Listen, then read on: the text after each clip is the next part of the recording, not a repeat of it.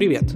Это подкасты школы I Love Supersport. Мы регулярно приглашаем в гости экспертов в области здоровья, питания, занятий спортом и мотивации. Подписывайтесь и слушайте новые выпуски первыми. Добрый вечер! Меня зовут Нина, я курирую беговые программы в школе циклических видов спорта I Love Supersport. Сегодня у нас в гостях лор врач клиники доказательной медицины К плюс 31 и наше время Татьяна Аверьянова.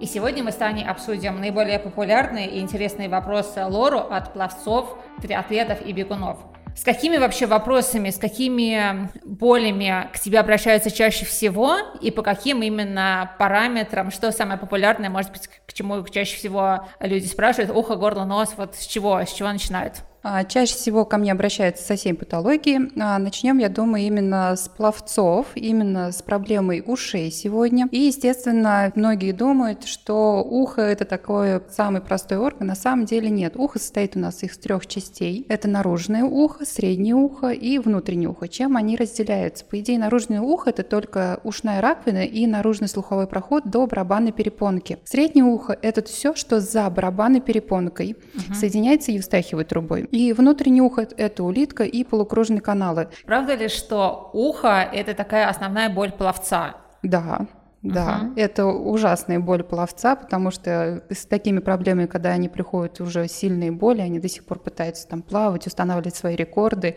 Боль передается уже даже на лицо до той степени, что они не могут жевать. Ого. Через наружный слуховой проход проходит тройничный нерв. Он выдает три ветви на лицо на лоб, на лицо и на нижнюю челюсть. Угу. Естественно, когда возникает уже сильнейший отек, сдавление нерва, и отсюда появляются лицевые боли. Именно в этот момент у нас приходят пациенты. Это отит? Это отит. Угу. Либо же отит его называют наружный, либо же ухо пловца. Причина чаще всего это бактериальная инфекция, и в некоторых случаях это может быть грибковая инфекция.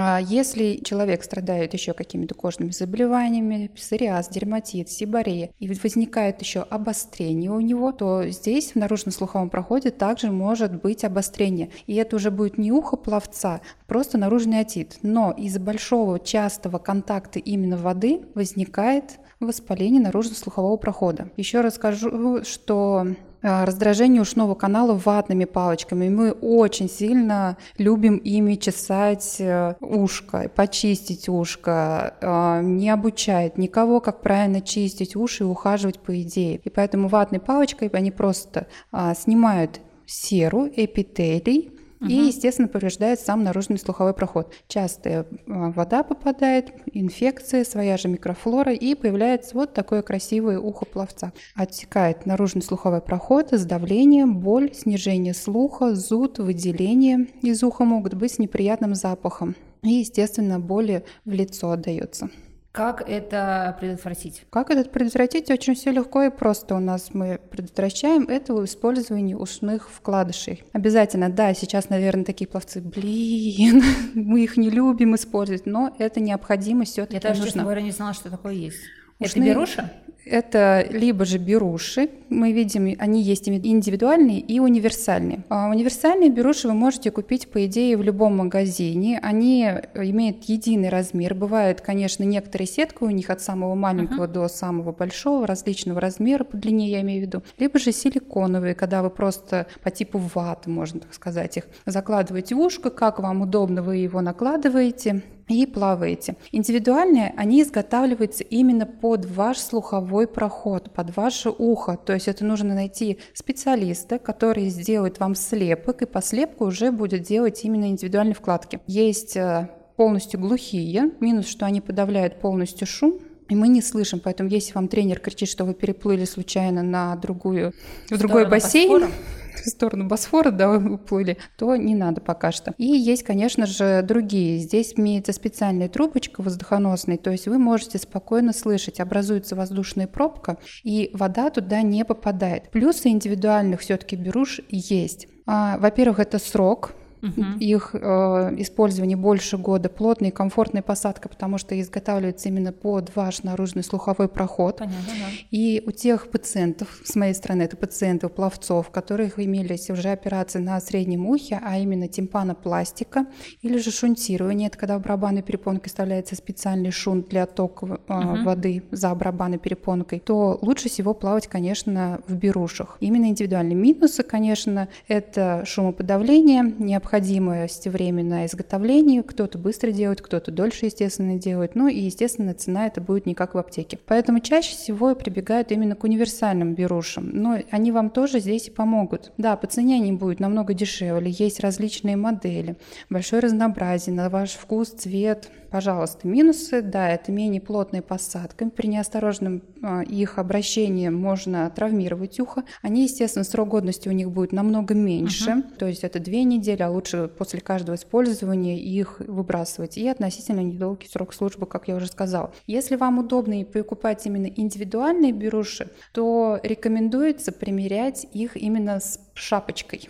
Шапочка, из которой я в бассейн хожу. Да, именно вы берете свою шапочку и дома надеваете беруши, надеваете шапочку. Да, будет дискомфорт, будет неприятно. То есть для чего здесь шапочка? Если слишком длинный, вы просто обрезаете кончик. То есть, чтобы удобной была посадка. Если же все комфортно, вам нужно просто к небольшому дискомфорту привыкнуть. Походили, сняли, поняли, что комфортно, можете пользоваться уже такими берушами. Понятно. А, Тань, ты немного ранее сказала, что ватными палочками чистить уши не полезно или угу. даже травмоопасно в какой-то части. Как правильно ухаживать, собственно говоря, за ушами? Все очень просто. Вы, когда принимаете душ, ванну или, в принципе, какие-то водные процедуры своими любите делать, моете голову, вы берете просто с головы ту же самую пену, либо же просто на руку налейте, спенить, положите в наружный слуховой проход ваш палец, волшебный указательный палец, ну, кого-то там мизинец любит, и по циркуляции его там проводите. Всю ушную раковину вы обязательно промываете промываете каждый завиточек, потому что именно в завитках также размножаются бактерии. Потом просто все это промываете обыкновенной водой теплой. Uh-huh. А, естественно, лейку вы делаете напор не такой, чтобы там все разбивалось или же билось. Делаете более комфортный, промываете и сушите а, обыкновенным ватным диском, либо же феном. Слушай, хорошо, а я, допустим, вот, когда выхожу из бассейна, и мне попадает вода в уши, меня тренер учил попрыгать на одной ножке, наклонить голову, и вода вроде как сама вытечет из уха. Это вообще норм или это не очень эффективно? Для кого-то это будет эффективно в зависимости именно от строения наружного слухового прохода. Если мы здесь видим просто полностью ровный наружный слуховой проход, то да, вода у вас при наклоне сама и вытечет. Но бывает, что наружный слуховой проход идет сначала ровно, а потом изгибается. Угу. Естественно, вода, которая у вас туда попала, она не пройдет. Что здесь я рекомендую? Брать с собой ту же самую обыкновенную вату, делать тонкие жгутики, закладывать, и вы пока что вы там одеваетесь, у вас вся вода будет именно на эту вату впитываться. Излишки воды впитаются, а остаточки уже у вас будут э, сами высушиваться. Угу. Слушай, давай сразу по вопросам, которые нам оставляли ребята давай. уже, которые у нас есть. В частности, про уши спрашивают, э, через сколько времени после операции на среднем ухе можно полноценно начинать тренироваться и, в частности, плавать? Смотря какой доступ был операционный, потому что есть операции, которые выполняются именно через наружный слуховой угу. проход эндоскопический, то есть просто прикрытие барабанной перепонки. Есть те операции, которые был именно радикальный доступ, то есть за ухом был разрез. Естественно, здесь намного дольше будет будет реабилитационный период. В чем еще состоит их суть? На целый месяц ставится туда специальная гемостатическая губка для того, чтобы прижился барабанная перепонка новая. Барабанную перепонку, по идее, мы берем из нашего же хрящика козелка, либо же ушной раковины забираем. Uh-huh, uh-huh. Для него нужен месяц и буквально еще там где-то 2-3 недельки, чтобы все прижилось. Если это заушный доступ и за ухом нет никаких осложнений, шов прекрасный, замечательный, и вы себя прекрасно чувствуете, выдержите лучше 2 месяца. Если доктор, оперирующий доктор именно вам говорит чуть дольше, не заниматься спортом, то от бассейна, естественно, но стоит отказаться в этот момент, потому что здесь это реабилитация. Все угу. должно прижиться, все должно быть тип-топ. Угу. А еще один вопрос. Последний месяц после тренировки закладывает ухо. Трудно дышать через нос. Примерно через день это проходит. Это из-за жары или надо перетерпеть и идти срочно к врачу? И если к врачу, то не сопротивляется ли мне бегать? Ну, здесь я понимаю, проблема идет сначала из носа. Если угу. закладывает нос, отсюда у нас как раз слуховая труба или евстахиевая труба, она связывает полость уха с носом. Это две части, которые мы не можем разделить. Иногда мы даже средние отиты, по большей степени средние отиты, мы лечим именно только через нос. В уши мы ничего не капаем, действия никакого не будет. Здесь проблема связана с носом. А если это прям очень сильно катастрофически для вас, конечно, лучше обратиться к лору, чтобы он вас посмотрел, оценил вашу структуру полости носа. Если там кривая перегородка, большие нижние носовые раковины, возможно, у вас какая-то сезонная аллергия на пыль, на пыльцу, на цветущие, то есть это такой большой спектр. Или же просто вам дискомфортна сама вода. Такое тоже бывает, угу. и очень многие именно жалуются и думают, что у них аллергия на хлор. На самом деле здесь немножко по-другому стоит весь ответ. А что бы я порекомендовала? Наверное, промывание морской водой аквалора, аквамариса, линаква, они абсолютно безопасны для нашей слизистой. Вы отмываете все, что вам попало во время плавания в полость носа. И если у вас там какая-то аллергическая реакция, то можно использовать либо же назальные глюкокортикостероиды. Наверное, вам всем известны тоже назанекса, авамисы, потому что куда вы не придете, вам uh-huh, их всегда назначают. Uh-huh. Либо же есть местные антигистаминные препараты. Это в глаза аллергодил, или же в нос идет азеластин. Сосудосуживающие здесь не нужно капать. Если ухо все равно даже на фоне этого закладывает, лучше всего сделать еще эндоскопию носоглотки и посмотреть, как у вас там в принципе все является в носоглотке, есть ли аденоиды, увеличенные тубарные валики, как себя ведет слуховая труба, то есть здесь больше нужно именно смотреть глазом. Ну, естественно, делать ту же самую гимнастику, надувать воздушные шарики, возможно, даже от этого у вас слуховая труба станет лучше работать, и вы даже лучше услышите. Супер. Мне понравился переход к носу, но, тем не менее, еще парочка вопросов. Подскажите, какие могут быть причины дискомфорта в ушах, небольшая боль внутри, при легком беге при температуре ниже 15 градусов тепла? Ниже 15 градусов. То есть, вроде кажется, еще достаточно такая комфортная погода, комфортная температура, а все равно некий дискомфорт есть. Что такое среднее ухо? А, это просто дырка в кости. Все. Угу. Там проходят просто слуховые косточки, и больше там ничего нет, ну, кроме слизистой, которая выстилает. Все остальное – это рядом стоящие структуры. У нас нервы, сосуды. Естественно, могут они у вас реагировать. И все равно мы, когда у нас такие возникают еще проблемы, мы не исключаем все равно всю патологию стороны носа. Чаще всего это проблема, связанная с носом. Угу. Вот. Я бы посмотрела, конечно, повещалась более так детально, есть ли снижение слуха, потому что нужно тоже смотреть, потому что это может быть просто сосудистая реакция организма на сильный холод. Если вам доставляет это дискомфорт, лучше всего тогда бегать, наверное, в спортивном зале. Угу. А, я, насколько знаю, ты все-таки больше детский врач. Я смешанный. Раз, ну да, детьми, по крайней мере, тоже занимаешься. И как раз вопрос, э, видимо, про ребенка. После отита дочка стала плохо переносить полеты, наблюдаются сильнейшие боли в ушах. Спасаемся специальными берушами, прыскалками, дыханием и т.д. Существует ли лечение евстахиевых труб для стабилизации давления при полете, чтобы все вернулось в норм? Ой, это моя самая любимая тема, как раз проблемы, связанные с слуховой трубой. То же самое евстахиит, либо тубатит. Слушай, а вот этот эффект, кстати, когда при взлете при посадке закладывает уши, он с чем связан? Просто с перепадом давления? Да, перепад давления ага. и не более того. Здесь единственное, что, например, я на своем же примере расскажу, я летела из Норильска, я там простыла. То есть у меня был легкий ринит просто легкие сопли. И, естественно, у меня в один прекрасный момент, когда мы уже поднимались, у меня заложило очень сильно трубу, и я еще часика два После прилета еще плюс 6 часов просто валялась по полу, потому что была дикая боль, у меня спазмировалась слуховая труба, uh-huh. мне ничего не помогало, я уже была готова пойти на радикальные методы здесь, но пока подумала, слуховая труба решила ставить меня в покое. Это спазм слуховой трубы, потому что она проходит через несколько у нас отделов, она проходит через кость, через хрящевой отдел и через мышцы, и только потом она уходит в носоглотку. А, естественно, нужен возраст ребенка понимать, какой у него. Если это совершенно совершенно маленький ребенок, э, годика где-то так до двух, то как мы с этим делами делаем? Вообще я рекомендую всем использовать сосудосуживающим до и перед посадкой. С определенным наклоном головы просто поворачиваете голову как бы в бок, кладете ее на плечо вверх и капаете в сторону наклона для того, чтобы у вас снялся отек.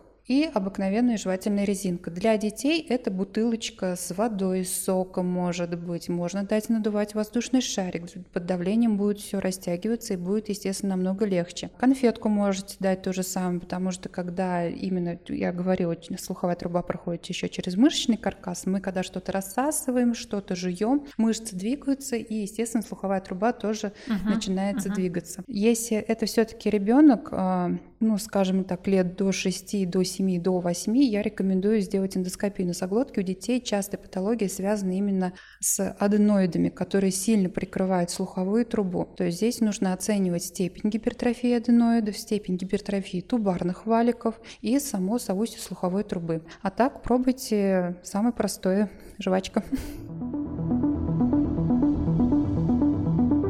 Так, ну пошли к носу. Мне кажется, это сейчас будет Погнали. самая популярная, самая трепещущая тема. Что такое нос? Наш любимый насморк, как его лечить? Вообще нужно ли его лечить? А, нос это большой орган. То есть все, что мы видим снаружи, ты видишь у меня, я вижу у себя различные формы, интересные пятачки, как я люблю их называть. А, это все кости наружного носа. Все самое интересное начинается внутри. Внутренняя часть это где-то 15 сантиметров. Если мы идем именно от крыла туда до носоглотки, для вас условно если вы хотите понять, где находится носоглотка, там, где уже язычок. Это конец носа.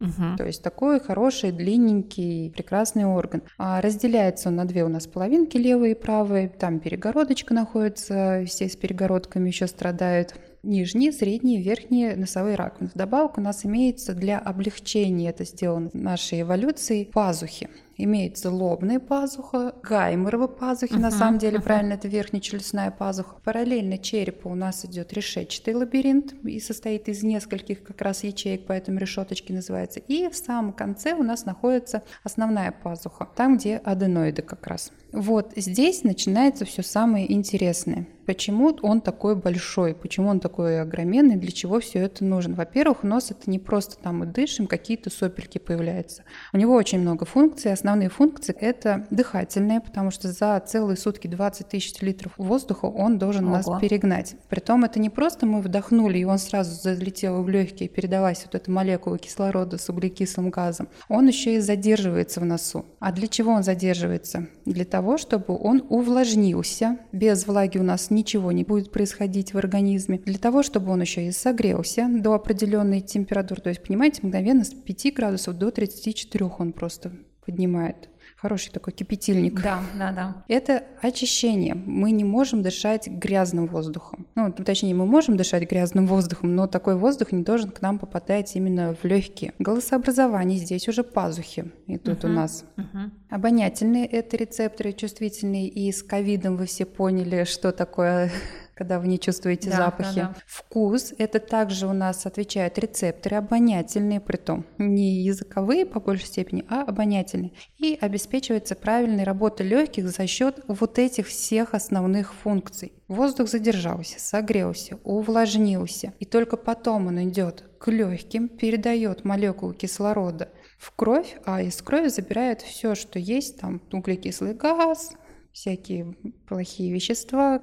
Насморк. А любой насморк вызывается вирусом. Угу. А, не то, что там бактерии у нас сразу идут или еще что-нибудь. Здесь не обязательно, вот как ко мне бывает, приходят пациенты либо из других клиников, либо же уже перешедшие там нескольких лор-врачей. Начинается лечение каких-то соплей различными препаратами, там полидекса, изофра. Очень любят многие капать перекись водорода, хлорофилипты. Для чего издеваются так над своим носом, я не понимаю. Это просто обыкновенный вирус. Это реакция слизистой. Насморк угу. это именно так. Он защищается. Сейчас там идет хороший воспалительный процесс. Да, для вас это дискомфортно. Ваши сопельки в полтора литра, которые должны образовываться за сутки, увеличивают свой объем. Для чего? Потому что там вырабатываются специальные антитела, иммуноглобулины, они сражаются с вирусом. Там просто война идет. А вы пытаетесь и помешать своему же организму вам выздороветь. Потерпите чуть-чуть. Чем проявляется, по идее, насморк? Затруднение дыхания, отделяемое, может быть густое, прозрачное, любое, даже желтое или зеленое, и часто еще с зелеными соплями uh-huh. прибегают, это же все гной. Нет, это не гной. Стекание, постоянно вы ощущаете и говорите, у меня вот льется, льется, как лягу, там еще сильнее начинает литься. Может повышаться температура тела, может повыситься она там 37,2, и мы можем выбирать, а кто-то ходит из 39, и они себя прекрасно чувствуют чувствует, только видит это на приеме пациента. Но бывает и повышается выше. Мы тоже этого не боимся. Парацетамол нам всегда в помощь снижение обоняния будет, потому что отек. Угу. Про обоняние я сказала, какую функцию уже имеется. Головная боль, боль в проекции пазухах, естественно, кашель может наступать, заложенность ушей. Это все вирусное. Если в первые 7-10 дней у вас э, все это проходит, и вы промываете нос спокойно морской водой, аквалур, аквамарица, я буду про них всегда говорить, пользуйтесь периодически сосудосуживающими, и на этом хватит, по идее. Увлажнение угу. воздуха обязательно должно быть. Все. Но если у вас уже больше 10 дней насморк, появляется боль, естественно, в проекциях, в пазухах, это говорит уже о присоединении бактериальной инфекции, то есть не то, что мы даже дышим, а наша же флора, которая в носу, она же и растет, то да, здесь нужно уже бежать, плыть, крутить педали, как вы можете на машине доехать к лор-врачу и показаться. Возможно, потребуется компьютерная томография пазух, посмотреть, нет ли там уровней жидкости, либо же тотального затемнения, а может быть просто отека в пазухах, то есть здесь не нужно бояться даже этого. И принимать какие-то другие препараты uh-huh. для носа. Uh-huh. А как понять, что это не аллергия или аллергия? Как ее правильно вычленить, понять, что это она и что с ней делать? Ну, с аллергией здесь... И вообще, почему она возникает? А, но организм вас не любит. организм, у организма имеются специальные такие рецепторы, они чувствительны к любому аллергену. Есть аллергии на пищевые продукты, есть респираторные. Чаще я сталкиваюсь именно с респираторной аллергией. Угу. Чаще она возникает именно в весенний период, когда начинает что-то цвести. В этом году все это двинулось уже ближе к февралю, когда начал таять снег, и аллергики неожиданно обострились. Угу. Как это проявляется? По идее, будет то же самое, как и при обычном насморке у вас. Может быть все что угодно, даже повышаться температура. Никто не исключает, что на фоне аллергии у вас еще присоединится вирусная инфекция и будет синусит какой-то. Как подтвердить? Подтвердит только лор-врач. Есть несколько методов. Во-первых, когда мы смотрим, немножко слизистой в носу будет другого совершенно цвета она более синюшная, ну, прозрачные отделяемые чаще. Еще проявление аллергии – это постоянный зуд, чихание может быть, конъюнктивит может развиться, покраснение глаз, а ощущение, что еще просто горло дерет, чешется, вот многие говорят, чешется. Здесь все намного проще, когда с аллергиками работаем. Сдайте специфический иммуноглобулин Е. Если он уже будет в очень повышенном количестве, то у вас имеется какая-то аллергия. То есть я еще говорю какая-то, я не могу сказать пищевая, либо же это респираторная. Uh-huh. И к аллергологу лечение я всегда прописываю на плюс аллергию, если у меня возникает такой вопрос, подозрение у вас. Лечение это все только через нос. Иногда можем назначать, а даже лучше всего здесь назначить антигистамины внутрь угу. не только в нос, но и внутрь. И вам становится сразу легче. А дальше мы с вами выясняем, на что именно аллергия будет идти. То есть это уже работа с аллергологом здесь совместная. Если это там береза, амброзия, любые цветущие, которые имеются, я вам рекомендую проходить специальную аллергоспецифическую иммунотерапию. Она проводится именно у врача-аллерголога. Эффект от нее намного будет лучше. И в период цветения, через год получается, то есть мы ее проходим обязательно заранее, у вас не будет уже такой симптоматики. Угу. То есть вы живете спокойной, с хорошей жизнью, как и были, периодически промываете нос и уже делаете ингаляционный гормон тоже периодически. А, Тань, если возвращаться к спорту, нас вот пловцы активно атаковали вопросами относительно именно аллергии на хлорку в бассейнах что с этим делать, как с этим жить. Я захожу в бассейн, немножко плаваю, вылезаю из воды, у меня появляется насморк, чихание на протяжении суток или более после посещения бассейна. Спасают только таблетки, которые пьют до сеанса или после. Может быть, есть какие-то альтернативы? Но здесь по большей степени, да, может быть аллергия на сам хлор. То есть нужно провести те же самые аллергопробы с аллергологом, пообщаться, но чаще всего это не аллергия, а реакция слизистой в полости носа, глаз и горла на ту воду. Да, она с хлоркой. Во-первых, это совершенно другая концентрация. Естественно, она высушивается, наступает uh-huh. еще и вдобавок может отек быть. Нам кажется, что отек, а на самом деле там просто сухая слизистая. Что здесь я рекомендую делать? Я уже вначале говорила про промывание носа морской водой. Антигистаминные лучше всего в нос, пшикать. Можно ингаляционные гормоны, назанекс, авамисы, пожалуйста. А в глаза аллергодил. То есть здесь только вот такой выбор. Либо же на нос надевается специальная прищепка, вот, в крайнем случае у вас есть третий вариант больше не плавать. Ну, я думаю, вам третий вариант не подойдет, и он вам не нужен будет. А, по поводу больше не плавать. Еще один вопрос. Что делать, если после бассейна начинается адское чихание, которое может продолжаться в течение всего дня? Лор сказала, что аллергической реакции нет, но слизистая носоглотки очень тонкая и раздражена. Предложила бросить плавание. Все очень легко и просто. Еще раз повторяю. У вас грязная вода да, она с хлоркой, высушивает, у вас это реакция организма такая. Вы ничего не сможете с ней поделать. У вас единственное помочь себе самому. Промывайте нос, полощите рот просто обыкновенной теплой кипяченой водой, минералкой можете прополоскать, если у вас с собой бутылка воды прополоскали, уберите вот этот реагент, который вам и мешает и приносит дискомфорт. Все, в горло вы что-либо рассасываете, чтобы больше слюны у вас было, хоть жвачку можете пожевать, в нос у вас будет гормоны идти. Гормоны не надо бояться этого слова, многие сразу боятся, мы там располним ну, да, или да, еще да, что-нибудь. Да, да. Нет, это местные гормоны, всасывание у них а, в полости носа где-то 0,1% всего лишь. Они не действуют системно, но они отлично восстанавливают слизистую. Единственное, сначала промыть нос морской водой, а только потом уже положить гормоны. Угу. Очень большой блок следующих вопросов про искривленную перегородку носа. Давай немножко затронем эту тему. Что с перегородкой? И насколько это вообще критично? Ну, вот здесь это критично. Во-первых, у нас у 90% жителей населения, как у меня, как у Нины, так и у нашего оператора, кривая перегородка, поверьте. Ну ладно. Вот. Все зависит от степени искривления. Да, я такая рентген взгляд у меня. Пришел врач в студию. А вы как хотели.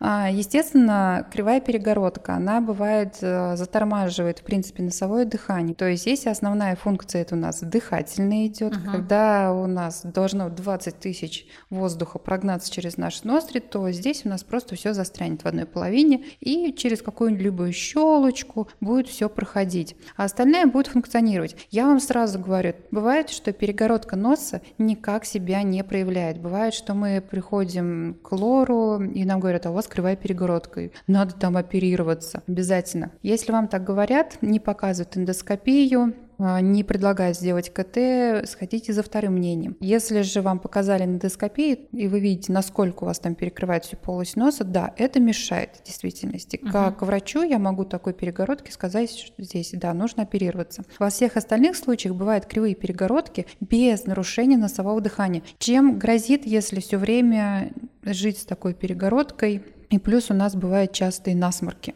То есть это уже может перейти все в хроническую форму. То есть это уже образовался вазомоторный ринит, то есть нижняя носовая раковина увеличилась, потому что ей не хватает объема, ей надо больше работать. То есть она занимает большую часть, естественно, снова мы дышим намного меньше. Если сделать операцию, будет, конечно же, хорошо. Если не оперировать, то все сопли могут застревать, образовываться хронические синуситы, затрагиваться в дальнейшем даже пазухи. А если у нас пазухи заболят, может нарушиться именно отток. К чему это приведет? Нарушается отток, заполняется пазуха, появляются лицевые боли, естественно. Мы пунктируем. В дальнейшем это лучше, конечно, смотреть, какое у вас там строение в полости носа. Поэтому, если перегородка прям сильно искривлена, то прооперируйтесь. Реабилитация месяц. Угу. Тань, э, хороший вопрос, еще интересуется у нас. А, вода попадает в нос в бассейне, сталкиваясь с синуситами, ранее бывали часто гаймориты, искривлена перегородка. Угу. Можно ли с этим что-то сделать, чтобы часто не болеть, кроме операции на перегородку? В любом случае надо сделать КТ.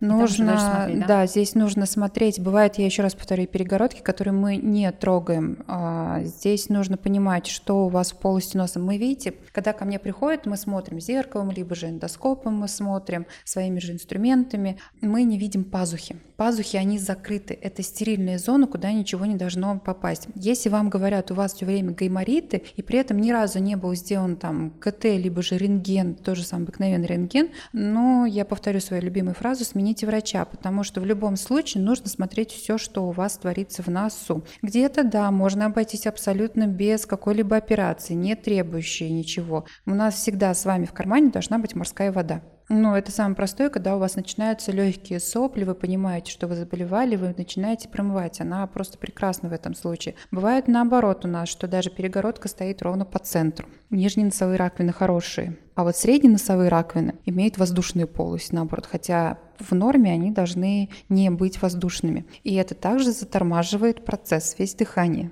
Uh-huh. То есть еще может быть в этом проблема. Но это также не может не являться стопроцентным показанием для операции. То есть здесь каждый случай, он настолько индивидуальный, и сто процентов сказать, требуется вам операция, не требуется, это только после КТ. Uh-huh. А, еще один хороший вопрос. А, в детстве была операция и вскрывали пазухи носа и лба. Uh-huh. Сейчас после бассейна при части плавания болит лобная пазуха и иногда простывает человек что делать? Тоже какой, во-первых, был объем оперативный, возможно, там есть операция, во-первых, интересный возраст человека, потому раньше как делались? Раньше делались микрогайморотомии, это разрез под губой и заходили в пазуху и там уже все оперировали. Сейчас это более современный эндоскопический, заходим через нос и оперируем, естественно, через нос. Снаружи ничего нету. И как пробивали лоб, во-первых, тоже доступ какой идет. Здесь смысл еще стоит, почему может лоб долго болеть, вот как я сейчас могу предположить в этом плане. Может быть, образовалась даже самая костная мозоль. Угу. Заблокировался лобно-носовой канал. Э, отекшие слизистые, возможно, полип у вас там вырос, и вы еще это не замечаете, и нету. В любом случае, если вы делали очень давно КТ или вообще не делали его, сделайте КТ, и уже отсюда можно будет как-то действовать. Вот как-то давай сейчас, вот как я вот сейчас вот эту ситуацию плечу, м-м, не скажу честно. Uh-huh. То есть здесь в любом случае нужна дополнительная диагностика. Мы без нее никуда далеко не уйдем. Слушай, а, кстати, гайморит. Как сейчас лечится вообще гайморит? Раньше там делали действительно какие-то проколы, ну как-то все это страшно выглядело. Сейчас есть, есть какая-то... Э, два вида гайморита, либо же верхнечелюстного синусита. Это когда просто отекшие слизистые uh-huh. в пазухах носа. Он называется катаральный синусит, либо же это уже уровни жидкости, эксудативный синусит. Катаральный мы лечим самыми простыми средствами, это активное промывание. При сильной заложенности носа мы используем сосудосуживающие, капаете, какие вам здесь будет удобно, какие есть дома. Лучше всего использовать здесь, конечно, спреи. Не превышать их нужно 5 дней, потому что возникает сильная зависимость. И сосудосуживающий действует не в полости носа, а системно. Сосуд суживается не только в носу, но и во всем организме, поэтому Поэтому если вы умеете читать инструкции, там побочные эффекты прям будет написано тахикардия, брадикардия, головокружение Понятно. и все остальное. Дальше, когда у вас нос наконец-то начал дышать, вы его активно промываете. Я очень люблю в начальных стадиях давать именно объемные промывания. Это не кукушка, как uh-huh. многие сейчас могли подумать. Это долфин, либо аквамарис лейка. Либо же заказывайте на Вайлберсе такая есть бутылочка, и к нему такой по типу кранчиком. Она также переворачивается и промывается. То есть чем вы тщательно отмоете все лишние сопли, тем будет лучше. И третьим средством у нас всегда идет это ингаляционные гормоны. На них идет все просто прекрасно. С эксудативными, когда уже жидкость у нас накопилась, здесь тоже бывает по-разному. Если же она заполняет не слишком много у нас пространства в пазухах, те же самые вот гайморит там наполовину, либо же больше, может при этом соусти рабочие, мы делаем то же самое и не обязательно добавлять антибиотик здесь. Угу. По большей степени это просто слежавшиеся бактерии, вирусы, все остаточки, и если соусти работает, оно у вас и так выходит. Да, вам доктор может взять бак посева, посмотреть, что у вас там, но бак посев делается от 5 до 10 дней, поэтому проще сдать кровь. Если в крови у нас уже будет смещение в бактериальную флору, угу. то мы спокойно добавляем антибиотик. Кровь делается очень быстро, 6 часов. А вот если у нас, конечно, с вами все соустья заблокированы и нет облегчения в течение 2-3 дней от лечения, даже на антибиотиках, мы вот здесь можем уже сделать прокол. Это бывает крайне редко на самом деле. И сейчас есть еще даже намного лучше, это старая методика, это ямик-катетер. Что это такое? Это специальная система трубочек, которая вставляется до носоглотки, раздувается шарик и под давлением просто выкачивается весь гной из пазух. Делается процедура это несколько раз. Также вы промываете нос, всегда вы его моете, и вам становится легче. Осталось горло? Давай. Ну, Ангина, давайте просто так. боль в горле. Что, что с этим делать, как лечить? Скоро наступит сезон э, осень, прохлада, дождики, дальше зима. Вот этот бег в холод, э, дыхание в холод. Как не застудить горло? э, Как его, возможно ли его вообще закалять и как его закалять? Как снизить максимально негативные все последствия от не очень классной теплой погоды и спасти наше горло? Ну, к закаливанию мы перейдем чуть попозже, но самое приятное будет закаливание. Перейдем сначала к острой боли, которая беспокоит очень многих. Это тоже такой а, симптом, где нужно понимать, от чего она возникает. Либо же это островирусная ситуация, Ага. либо же это у нас проблема с носом, и все стекает с носоглотки, и у вас раздражается горло, и отсюда оно болит. Либо же это заброс желудочного содержимого, то есть гастроэзофагиальная рефлюксная болезнь, она бывает с изжогой и без изжоги, и, естественно, вам приносит такой дискомфорт. Все бегут к лору, приходят к лору, вы полощете бесконечно, вам вроде бы легче, а потом все заново возвращается. То есть здесь нужно понимать от чего. По большей степени я вам хочу рассказать именно про вирусные и бактериальные боли в горле. Как их различить, а чем лечить, по идее. 80% это, естественно, вирус, 20% это бактерии. Самые пакостные бактерии это бета-гемолитический стрептокок группа А у нас идет. Как их различается? Все очень легко и просто. Вирусный возникает остро, боль в горле при глотании будет, и пойдет отек у нас либо же на голосовые связки, либо же в нос. Вы начнете еще, гундосить. Но когда вы уже приходите, а вы все приходите очень поздно к врачу, а, делается стрептотест. То есть нужно понимать, откуда у вас э, бактерия, либо же вирус. Как он действует. Есть специальные реактивы, это все сразу идет в одной коробочке. Есть специальный ватник длинный, чтобы взять э, мазочек с горла, шпатель и такая специальная тест-полоска. Мгм. Вы реактивы смешиваете просто в одной баночке. Э, По несколько капель, там буквально по 4 капельки. Берете тщательно мазок задней стенки глотки, снебно-миндальный, там, где у вас все болит, естественно. Положите вот в этих реактивах э, где-то минутку этот ватник. Сполоснули, берете уже тест-полоску, окунаете, там тест выглядит как тест на беременность, по идее. Беременность он вам не покажет, но покажет, что у вас там будет. Если у вас это одна полоска, то я вас поздравляю, у вас вирус, и вы просто лечитесь симптоматически. Если два полоска, то я вас тоже поздравляю, вы начинаете пить антибиотик, потому что у вас бактериальная ангина. Во всем мире, по идее, говорится острый тонзиллофарингит. Как мы лечим в дальнейшем? Если у нас это вирусная, естественная инфекция, вы можете спокойно горло полоскать тем, чем вам охота. Проточной водой, а, речной водой можете полоскать. Не хотите этим, пожалуйста, любые тантум верде, очень сейчас модный препарат, но он с хорошей доказанной эффективностью идет. Стрепсиус интенсив, я его просто обожаю, потому что у него есть несколько формул, это таблетки и спреи, и они идут еще с лидокаином, то есть у вас идет местное обезболивание Ага. здесь одновременно. Что-либо можете рассасывать, конфетку любую, барбарисскую, ириску, жвачку жевать. Чем больше слюны, тем будет вашему горлу счастье, и просто ему будет кайф от этого. Если же это бактериальная ангина, то, естественно, нужно начинать пить антибиотик. Антибиотик здесь пьется не менее 10 дней. То есть стрептотест у нас положительный. И все остальное то же самое. Положите горло, что-то рассасываете, пьете антибиотик. Был вопрос, э, что делать, если горло болит часто? Больше 10 раз в год, от 3 до 14 дней. Боль не острая, но неприятная. Так уже примерно 2 года, температуры нет, анализы норм.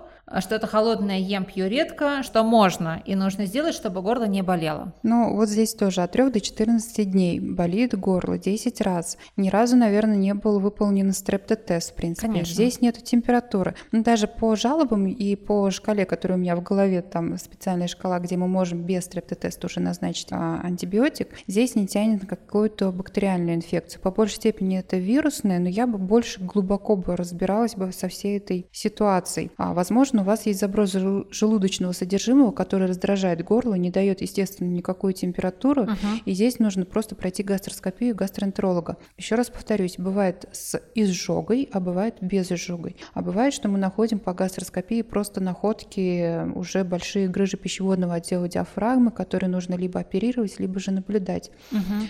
То есть первое – это пройти гастроэнтеролога, второе – это пройти лор-врача для того, чтобы посмотреть, нет ли проблем у вас с полостью носа и пазух, то есть исключить постназальный синдром. А во время того, когда у вас начинает болеть горло, то лучше всего, конечно, использовать стрептотест. Угу. Он вам быстро показывает, это 5 минут его изготовления, пить антибиотик, не пить антибиотик. Но с учетом того, что там нету температуры уже, это чистые вирусы. Вот э, ты выходишь на тренировку, даже там на домашней кроссе какой-то спокойно, неважно, все равно боишься действительно застудиться. Твой совет в этом случае? Закаливание. Как не застудить лор-органы у вас? Нос сейчас будет согревать только воздух, который до 34 градусов. Он у вас работает по полной, сопли текут.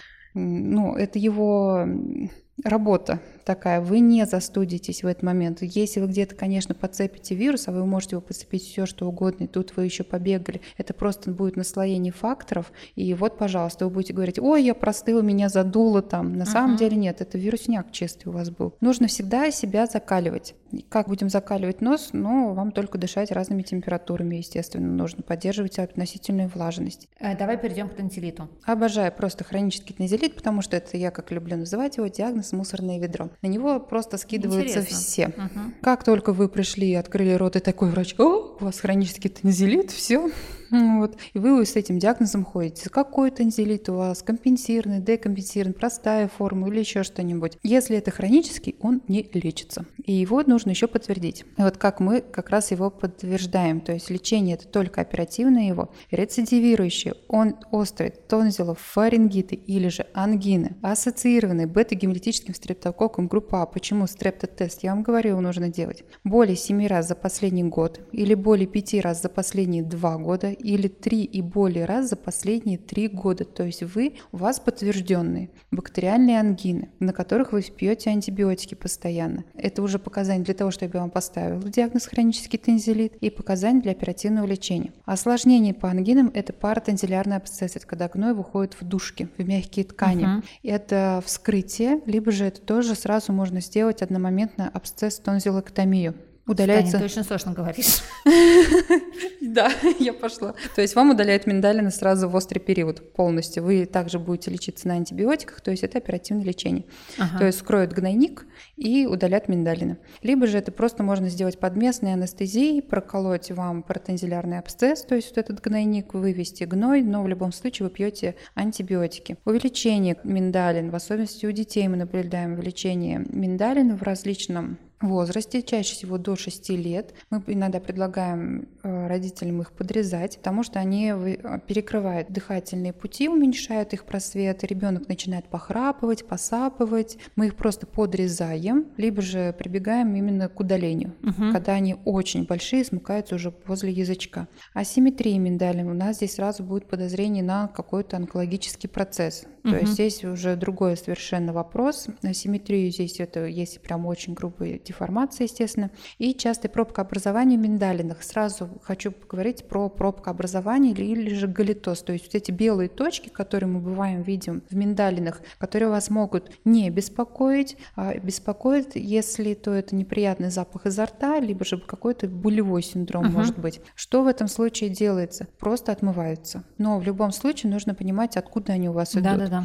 То есть снова же мы пойдем по этому аду. Исключаем постназальный синдром, проблемы, связанные с носом, проблемы у нас связанные с желудком, то есть заброс желудочного содержимого, карий из зубов, и, естественно, отсюда будем работать. Что такое, в принципе, пробка? Это просто остатки пищи, еды, угу. еще вдобавок, забросы, если у нас имеются здесь что-то, и убитые вирусы, бактерии, которые у нас попадают. Это что касается хронического. Угу. А бывает не хронический? Бывает просто тонзиллит? Бывает острый и хронический. Ага. А острый как лечится? Ангина. А, острый это ангина. Острый Понятно. это ангина.